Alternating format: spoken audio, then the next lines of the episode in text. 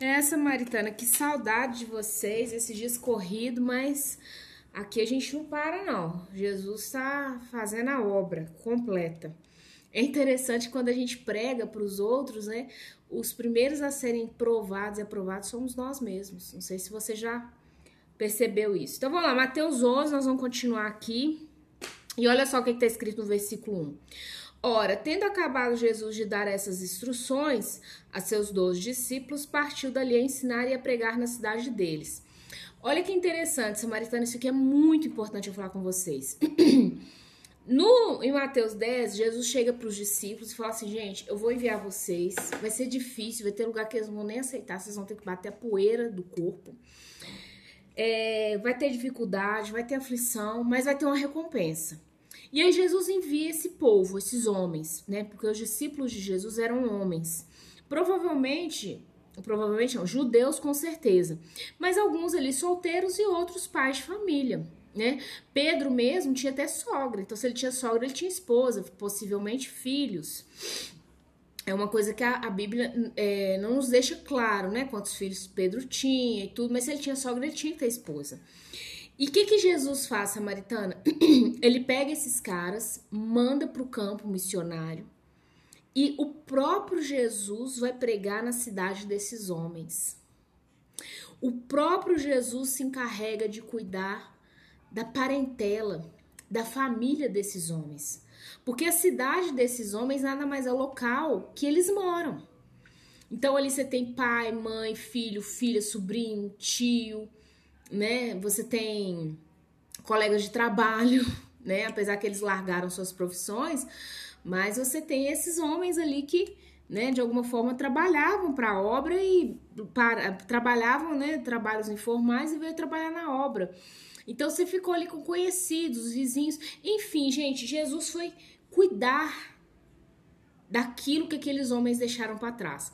A palavra que eu quero deixar para você, samaritana, é a seguinte: toda vez que você sai numa missão pro Senhor, ele cuida dos seus daquilo que ficou para trás.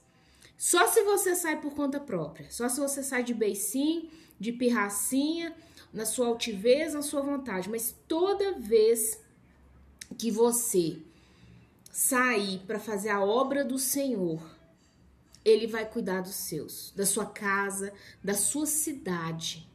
Isso aqui, quando eu li, isso ficou muito claro para mim. E é interessante porque tem gente, tem até uma música, não sei se é da Alda Célia.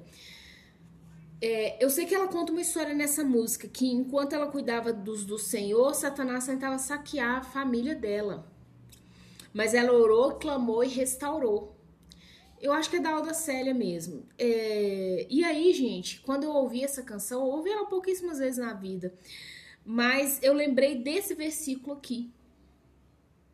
Automaticamente, quando eu vi essa canção que essa mulher fez, né? Que enquanto ela cuidava dos dela, Satanás tentou saquear. Mas ela parou, foi lá, buscou, clamou ao Senhor, e o Senhor restaurou os dela.